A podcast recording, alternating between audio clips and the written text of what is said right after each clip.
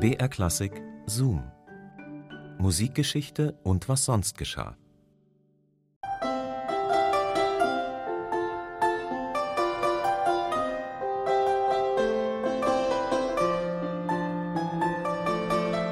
Sir, I am extremely desirous to produce a good fugue from your instructions.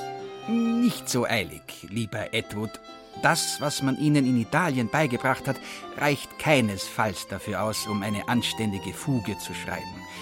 In Wien möchte man sagen, die zwei welschen Jahre waren für die Katz. Wenn er bei mir als Scholar lernen will, muss er jedenfalls noch mal ganz von vorne anfangen. Ich denke, zwölf Monate Kontrapunktstudium würden genügen. Dann kann er mich mal wieder nach einer Fugen fragen.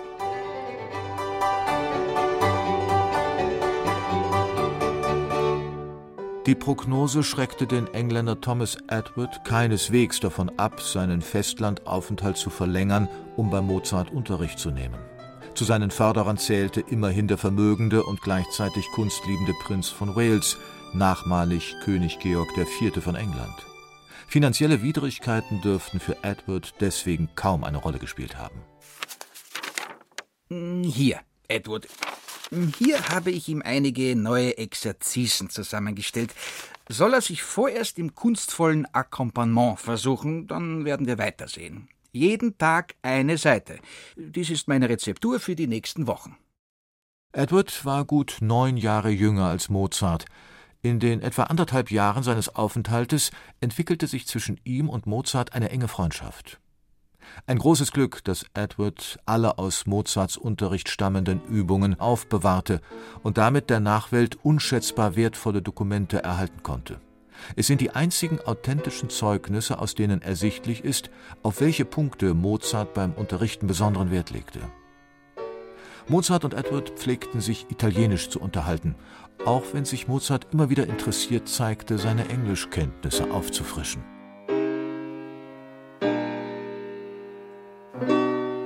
Sir Edward, warum löst er hier den Sechstakkord nicht ordentlich nach Regel auf? So, Wudit bereit.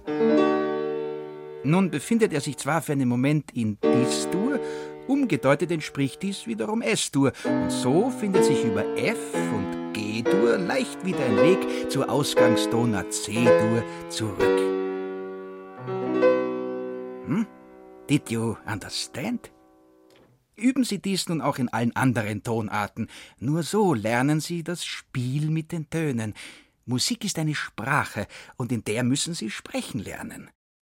Mozart behandelte seinen Schüler durchaus streng, stellte höchste Anforderungen an die Ausführung seiner Übungen und ließ keine Entschuldigung gelten, auch nicht aus Freundschaft. Nach einigen Monaten durfte sich Edward endlich auch an den komplizierteren kontrapunktischen Kompositionen versuchen. Die letzten Übungen, in denen Edward seine Meisterschaft im Schreiben von Fugen unter Beweis zu stellen hatte, sind leider nicht mehr vorhanden. Die wenigen überlieferten Kompositionen Edwards stammen aus der Zeit nach seiner Rückkehr nach England. Diese Reise mag Geld kosten. Herr Edward, ich hoffe, Sie werden nicht auf den Kosten derselben sitzen bleiben. rief Leopold Mozart, als ihn im Februar 1787 in Salzburg Thomas Edward zusammen mit der Sopranistin Nancy Storace, Mozarts erster Susanna, dem Tenor Michael Kelly, Mozarts erstem Don Basilio und fünf weiteren Personen in zwei Kutschen mit je vier Pferden in Salzburg besuchten. Vor der Abreise gab es am 23. Februar 1787 in Wien eine Abschiedsakademie, in der Nancy Storace die von Mozart für sie komponierte Konzertarie Non temer amato bene, Köchelverzeichnis 505, vortrug. Der Abschied war tränenreich. Mozart hielt sich allzu gerne in Gesellschaft der drei englischen Musiker auf und bezeichnete sich sogar eines Tages selbst als Erzengländer. Er dachte immer über einen weiteren Besuch in England nach. Gerade durch die Bekanntschaft mit Edward schien zu diesem Zeitpunkt ein solches Unternehmen greifbarer denn je. Edward besaß in London einflussreiche Kontakte und hätte, so hoffte Mozart, ihm dort sicherlich eine Skritura verschaffen können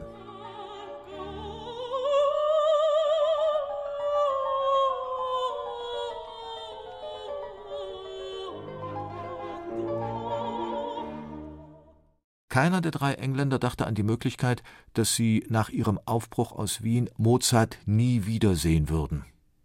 Zu guter Letzt gab Mozart Thomas Edward eine Empfehlung mit auf den Weg, aus der durchaus freundschaftlich lobende Töne herauszuhören waren. Lieber Edward, Sie haben mehr von meinem Kompositionsstil aufgenommen als irgendein anderer meiner Schüler. Dringend empfehle ich ihm aber, mehr nach seinem eigenen Klang zu suchen, als auf den anderer zu achten. So wird seine Klangsprache immer originell und lebendig bleiben. Edward wurde nach seiner Rückkehr in den englischen Adelskreisen sehr wohlwollend aufgenommen. In den ersten Jahren war er vor allem als Pädagoge äußerst geschätzt. Mozarts Studien dürften ihm dabei zugute gekommen sein. Auch wenn er Mozart nicht mehr zu einem dritten Englandaufenthalt verhelfen konnte, so war Edward dennoch überaus engagiert, die Werke seines Lehrers auf der Insel bekannt zu machen. Seine erste Oper The Prisoner, die 1792 im Royal Theatre am Haymarket uraufgeführt wurde, beinhaltete jedenfalls einige von Mozarts Arien, die Edward lediglich mit einem englischen Text versah. Ein in dieser Art nicht ungewöhnliches Verfahren. Nach einigen Jahren als Kammermusiker im Dienste des Prinzen von Wales übernahm Edward 1796 die Stelle des Organisten in der Londoner St. Paul's Cathedral und wurde im selben Jahr zum Hofkomponisten der königlichen Kapelle bestellt. Als sein Meisterwerk wird gemeinhin das Krönungsanthem für König Georg IV. betrachtet mit dem Titel I Was Glad. Als Edward 1838 in London verstarb, konnte er als Hofmusiker und Organist der königlichen Kapelle auf ein erfolgreiches Lebenswerk zurückblicken